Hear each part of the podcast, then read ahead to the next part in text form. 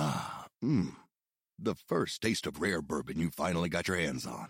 That's nice. At Caskers.com, we make this experience easy. Caskers is a one stop spirit curator with an impressive selection of exclusive, sought after, rare, and household names in the realm of premium spirits and champagne. Discover the top flavors of the year now by going to Caskers.com and using code WELCOME10 for $10 off your first purchase. Get $10 off your first purchase with code WELCOME10 at Caskers.com.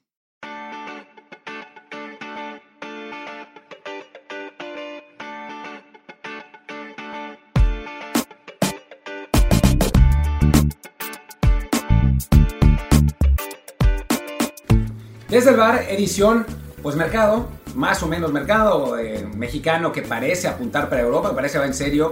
eh, y bueno, ya hablaremos de eso y después algunos otros rumorcillos por aquí y por allá. No va a ser, esperamos, un episodio muy largo, pero nunca sabemos, ¿no? A estas, a estas alturas ustedes lo sabrán antes que nosotros porque pues verán cuánto dura el episodio en, Spotify. Pero en fin, yo soy Martín del Palacio y me acompaña Luis Herrera. ¿Qué tal Martín? ¿Qué tal Barra del Bar? Feliz año nuevo a todos, este primer episodio de 2023. Pues como siempre les decimos en año pasado anteriores y también en este, les recordamos por favor suscribirse en Apple Podcasts, Spotify o cualquier otra plataforma que les guste, de preferencia en dos de ellas por, para cuando falle alguna de las grandes.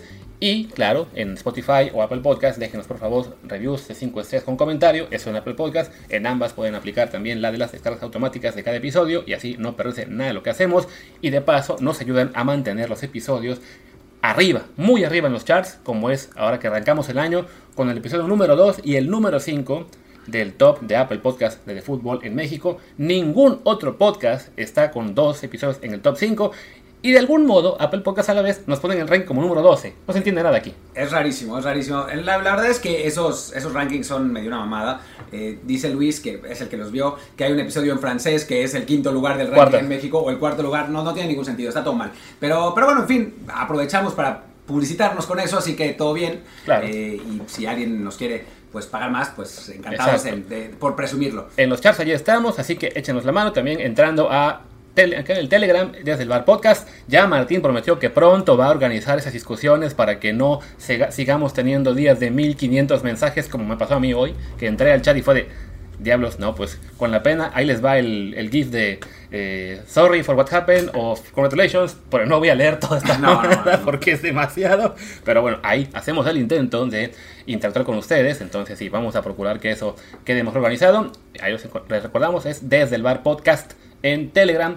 Y ahora sí, después de este intro larguísimo, porque pensamos que sería un programa corto, a ver si esto no acaba siendo contraproducente, hablemos de mercado. En teoría, Uriel Antuna puede ser el siguiente mexicano en saltar, en este caso por segunda vez, a Europa.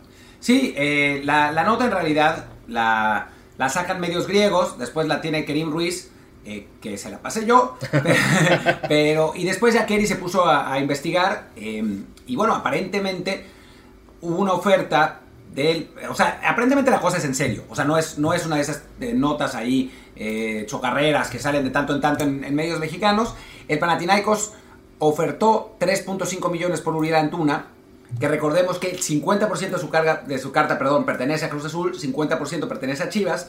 Eh, bueno, ofertó esos 3.5 millones, Cruz Azul rechazó. ¿Por qué Cruz Azul y no Chivas? Porque quien tiene sus derechos federativos es el equipo celeste. Es decir, puede, puede haber división en la, en la carta, pero hay uno de los equipos que es el que tiene el control de esa carta. Y es, en este caso, el Cruz Azul. Lo que sí es cierto es que, por ejemplo, si Cruz Azul aceptara y Chivas no, entonces tampoco lo podrían vender. Pero es Cruz Azul el que decide, a final de cuentas. Em, Esto, esto un poco, por ejemplo, como lo que pasó con Tequedo Corona, cuando lo quería, era ya el Sevilla, Diario Sevilla. que el, el- el año pasado, bueno, ya hace año y medio más bien, que el Sevilla lo quería, el Porto estaba dispuesto a venderlo, pero ahí estaba metido el Twente, que tenía un mínimo de, tenía parte de sus derechos, y como el contrato incluye que tenía que recibir una cantidad mínima por, por la siguiente venta, supongo que en el caso de Chivas es 50%, siempre y cuando la versión del jugador sea en cierto punto, digamos. Supongo, no sé cómo esté, cómo esté el, el arreglo, pero sí, Chivas podría negarse a vender su 50% y entonces podría armarse un desmadre como que el Panathinaikos compre el 50% de Cruz Azul y, se tenga, y tenga sus derechos federativos, pero solo puede utilizar ese 50% del jugador y si después tiene que revender el... En fin, es un desmadre. El caso es que, que bueno, ahí está la, la oferta, el Cruz Azul la rechazó, aparentemente el Panathinaikos habló con Antuna, se arregló financieramente con él y también eh, va a ofrecer, va a ser una segunda oferta por el jugador. Dice que la nota dice que el, eh, para el Cruz Azul quiere 5 millones, el Panathinaikos va a ofrecer 4.5, vamos a ver si, si llegan a ello. Eh, pero bueno, digamos que la fuente griega parece ser bastante confiable, Kerry la, la, reportó bien, así que pues tiene pinta de que sí hay una posibilidad de que Antuna se vaya a jugar a, a Grecia, una liga que, bueno, pues ahora conocemos mejor porque Orbelín Pineda está jugando ahí, es una de las figuras de esa liga, es el que está en el AEK Atenas, que está en segundo lugar. El Panathinaikos es el primero, es el líder con 39 puntos, 4 por encima del propio AEK. Así es, es un equipo uno de los más clásicos de Grecia, solamente detrás del, del Olympiacos. El año pasado fueron cuartos de la Liga Griega, así que no pasaron a la zona de Champions. Les tocó irse a la, a la calificación por la Conference League, que por alguna razón veo que jugaron solamente dos partidos y no me dice nada más, así que interpreto que quedaron eliminados y que aquí en la tabla algo faltó. Eh, porque además ya comentaban en el chat de Telegram que sí, que, que, este año no están jugando nada, pero bueno, por lo general están ahí peleando en la Liga Griega, como es el caso de la temporada, que son líderes por encima justo del Ajax Atenas, donde juega este, Orbelín Pineda. Y bueno, es una liga en la que además no solamente es Orbelín, y ahora estuvo también antes Pablo Medina, este lateral derecho que estuvo en Real Madrid, el Benfica, Monterrey, eh, Morelia, y cada vez más para abajo, ahora anda en, creo que en Logroñés o algún equipo de quinta división, pero bueno, también estuvo un año en un equipo ahí. Estuvo Pedro Arce, el chico este que estuvo en América de Atlante, en el, creo que en el Derry, alguno de eso. Alan Pulido, que fue el último, digamos, que estuvo en un equipo importante, fue al Olympiacos, antes había pasado por qué, Leviadacos, si no me equivoco, prestado. Entonces ahí le fue más o menos. O sea, es una liga que evidentemente no está entre las principales de Europa. Hace mucho que sus equipos no son realmente relevantes eh, a nivel eh, que estén en, octavos de final de la Champions o lo que sea, o ganar un, un torneo, aunque sea medianamente importante. Quizá ahora que están en Conference League también pueda por ahí alguno de ellos eh, participar. Pero sí es cierto que, sobre todo Olympiacos, es un equipo que de vez en cuando se metía a, a fase de grupos en Champions League. Entonces, el tener esa posibilidad, por ejemplo, con ese Panathinaikos que parece va a ganar la Liga Griega esta temporada, pues no está mal para, el, para lo que es la, la intención de Uriel aparentemente ¿no? de volver a Europa, de intentar de nuevo lo que, lo que fue pues en, un principio con el City y el Groningen, un fracaso su primer intento, bueno, quizá quiera aplicar un poco la Layun, ¿no? Que le fue mal en el primer intento, se regresa a México y en el segundo le fue mucho mejor, pues qué bueno por Antuna que se esté planteando esa posibilidad.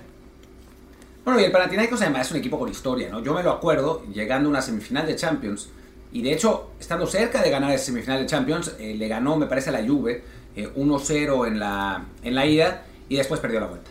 Pero, pero bueno, eh, llegó, fue, fue, semi, fue finalista de Champions en, en 71. Esta semifinal que, de la que yo me acordaba es en 96, para que vean qué ruco estoy.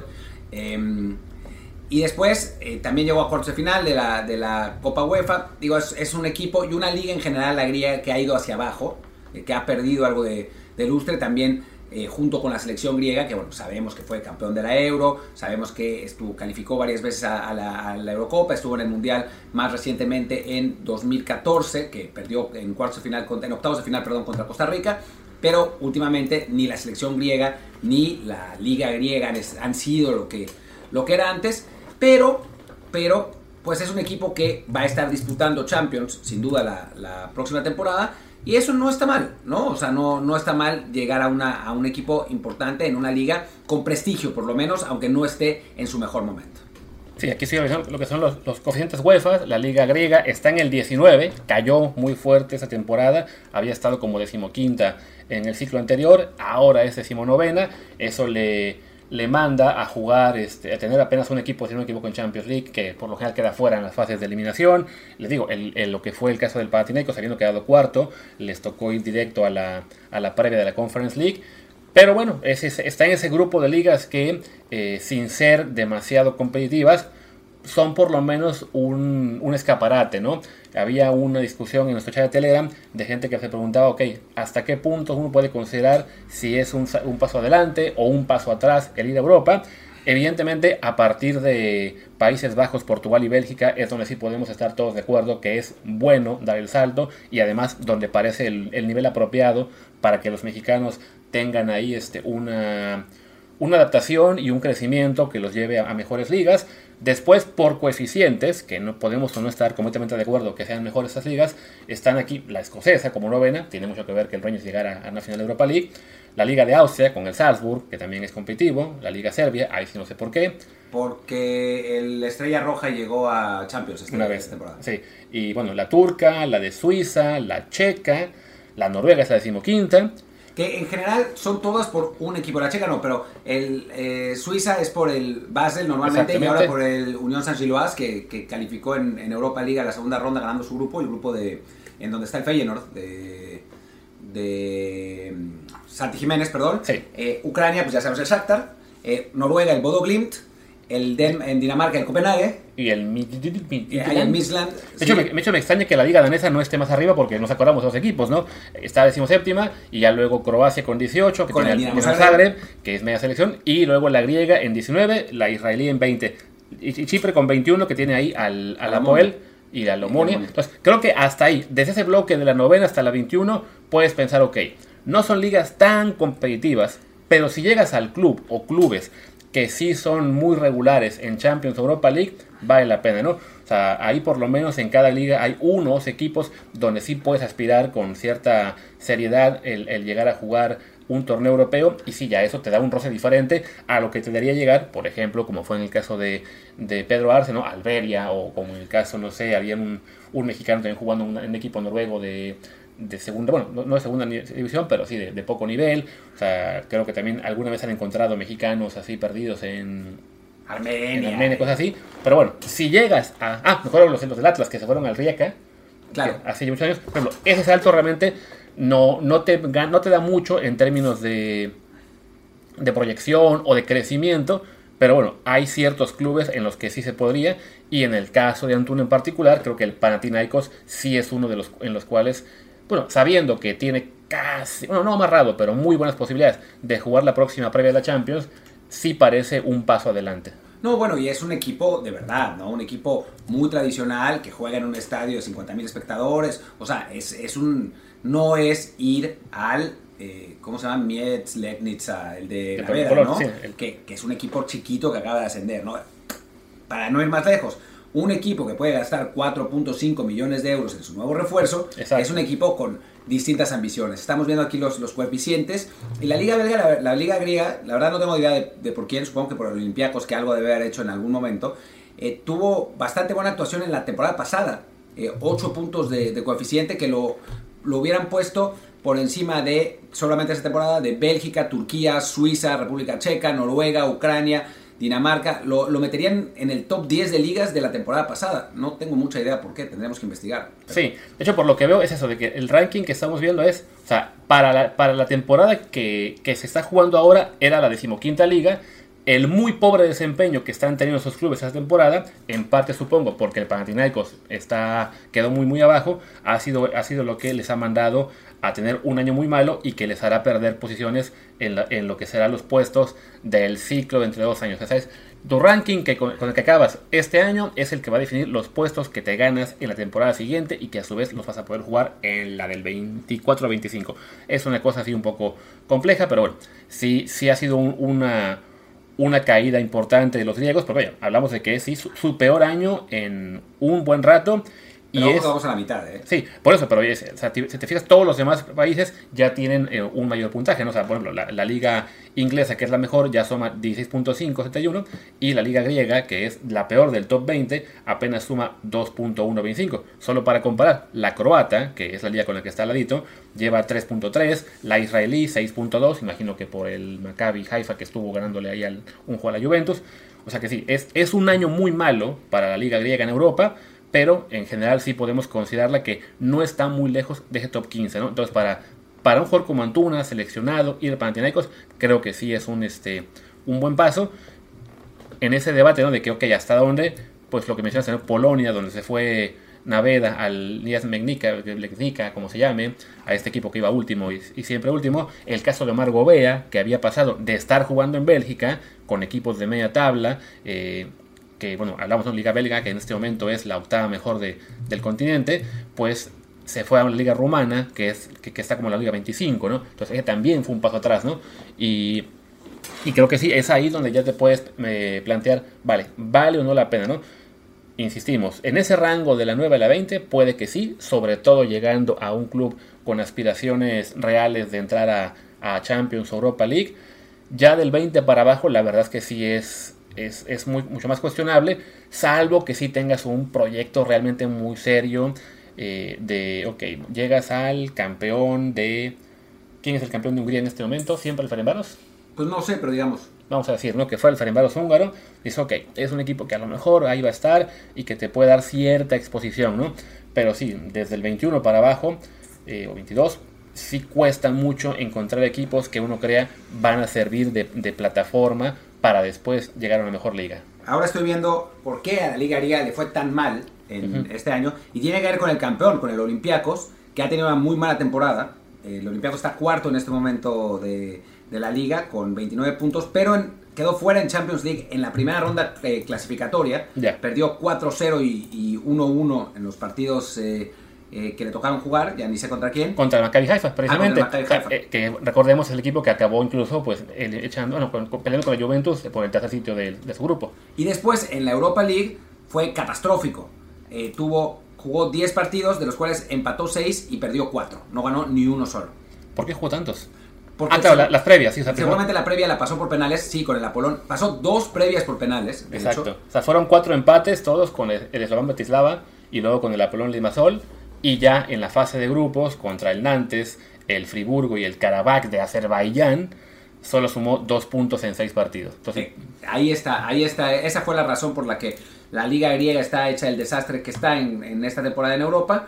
Pero bueno, supongo que no, bueno, no supongo, estoy seguro, no es lo normal, ¿no? O sea, lo normal es que le vaya mejor a la, liga griega en realidad. Sí, no, o sea, ya para checar muy rápido, eh, este año el, el PAOK de, y el Ajax Atenas, que es, es donde juegan Orbelín, también creo que han tenido años relativamente malos en, en, Europa. Ahora lo, lo, podemos revisar. A ver, aquí, aquí, tengo al, al, PAOK que en la Conference League perdió en la ronda previa también.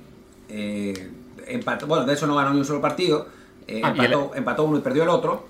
Y el AEK no jugó nada, ya me acordé. El, fue el, el Panedox quien fue a la siguiente, a la conference, por haber ganado la Copa griega. O sea, solamente manda a la Liga griega a tres equipos a pelear por Europa.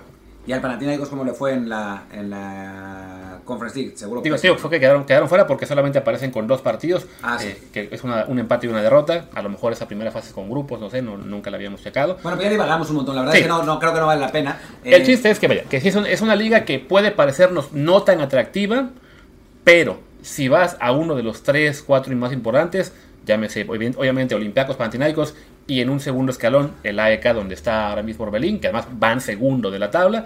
Creo que no está mal, sobre todo eso, pensando a futuro, ¿no? Orbelín lo hizo, el ir a Grecia pensando en que iba a tener regularidad porque ahí iba a estar con Matías Almeida, le funcionó, le alcanzó para ir al Mundial, qué pena que el Tata no se, no se a ponerlo a jugar un partido antes.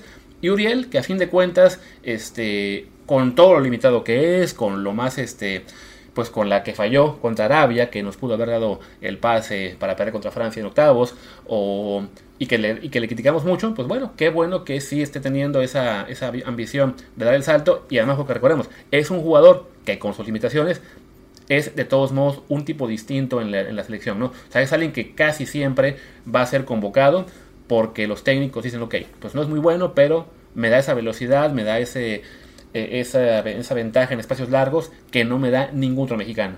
Sí, eh, dije que el Panathinaikos jugaba en un estadio de 40.000 espectadores, exageré, juega en uno de 15, pero supongo que es un estadio muy bonito en, Atenas.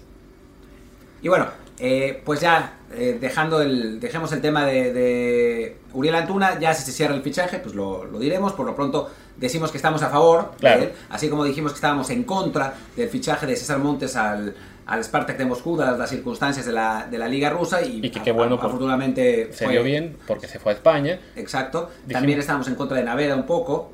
Bueno, no de Naveda, que se fuera a Polonia. Que se fuera a Polonia. Que, ojalá que le vaya mejor, pero sí, en este momento no, no pinta nada. Eh, o sea, no, no, parece que su equipo vaya a. Sí, bueno. O sea, Según yo, la, última vez que revisé, eh, su equipo iba último.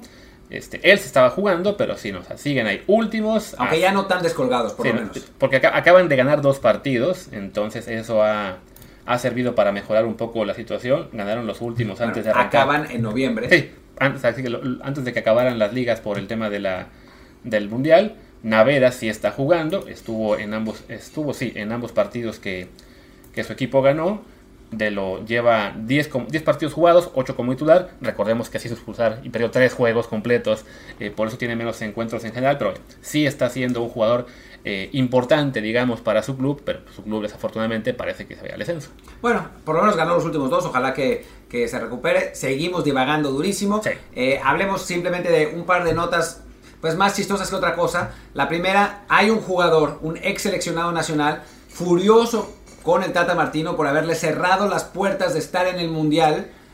Y se trata de Diego, ah no, de Osvaldo Alanís, que pues no sé por qué pensaba que iba a poder estar en el Mundial con cualquier técnico, pero, pero bueno, pues según él, el Tata Martino le cerró las puertas. Según nota que creo que es una, una entrevista con medio tiempo, dice que se sintió totalmente relegado por Gerardo Martínez y es que, eh, bueno, de entrada, bueno, él no, ni siquiera ha ido al Mundial de Rusia, aunque sí estuvo en buena parte del proceso con Osorio, esperaba mejor suerte para el, siguiente ciclo con Martino, pero pues se queja de que nunca lo de que nunca lo consideraron, dice que estuvo incluso en la selección con el Tuca cuando estuvo en su internato, pero llega Tata y chao, me borra de selección, no tuve contacto, estaba en Europa, fue algo difícil, no era su. A ver, sí, estabas en Europa, Osvaldo, pero pues porque te fuiste al Getafe y el Getafe dijo, no, siempre no te quiero, te mando al, Ovi- al Oviedo segunda división y en el Oviedo pues no le fue muy bien tampoco Osvaldo. No, esa es la realidad, ¿no? O sea, a final de cuentas, pues no creo que nadie consideraba que, eh, que Osvaldo Alanís, que ahora está en el Mazatlán, eh, fuera un jugador como para estar en el Mundial. O sea, me suena que no, no da como para, pues para quejarse demasiado. Eh, volvió, recordemos, a las Chivas, no le fue bien, se fue a la MLS, le fue un poco mejor, y ahora en el Mazatlán, pues está más o menos. Pues no es un jugador que, que nadie estuviera pidiendo y clamando por ir. O sea, obviamente se respetan las ganas de, ir a selección, ¿no? O sea, y, y también la ambición de haberse ido al Getafe en su momento, que no salía, aunque no salía bien, y después irse al Oviedo, o sea, se, me parece muy bien. Pero pues sí, la, la realidad es que no, no le da el nivel, no es que haya sido ninguna injusticia como la que sí cometió el Tata con otros jugadores. ¿no? Así es, pero bueno, no hablemos más de Chicharito Bernales. o de Santiago Jiménez. Pero, pero bueno, y después la, la siguiente nota es... eh, ah, pues ya, es todo, ¿no? Es que hay otra que está chistosa, pero creo que no, no es apropiada para nuestro podcast, para nuestro público joven, impresionable por, pues, por lo que vamos a contar. Mejor no lo contemos. Ah, bueno, pues lo de Henry Martin que quiere seguir estando en la selección. Bueno, en fin, pues muchísimas gracias, muchísimas gracias por acompañarnos. Yo soy Martín del Palacio, mi Twitter es arroba martindelp. Yo soy Luis Herrera, el mío es arroba luisrha, el del programa es desde el bar POD, desde el bar pod, y en Telegram estamos como desde el bar podcast. Pues muchas gracias y hasta la próxima. Gracias.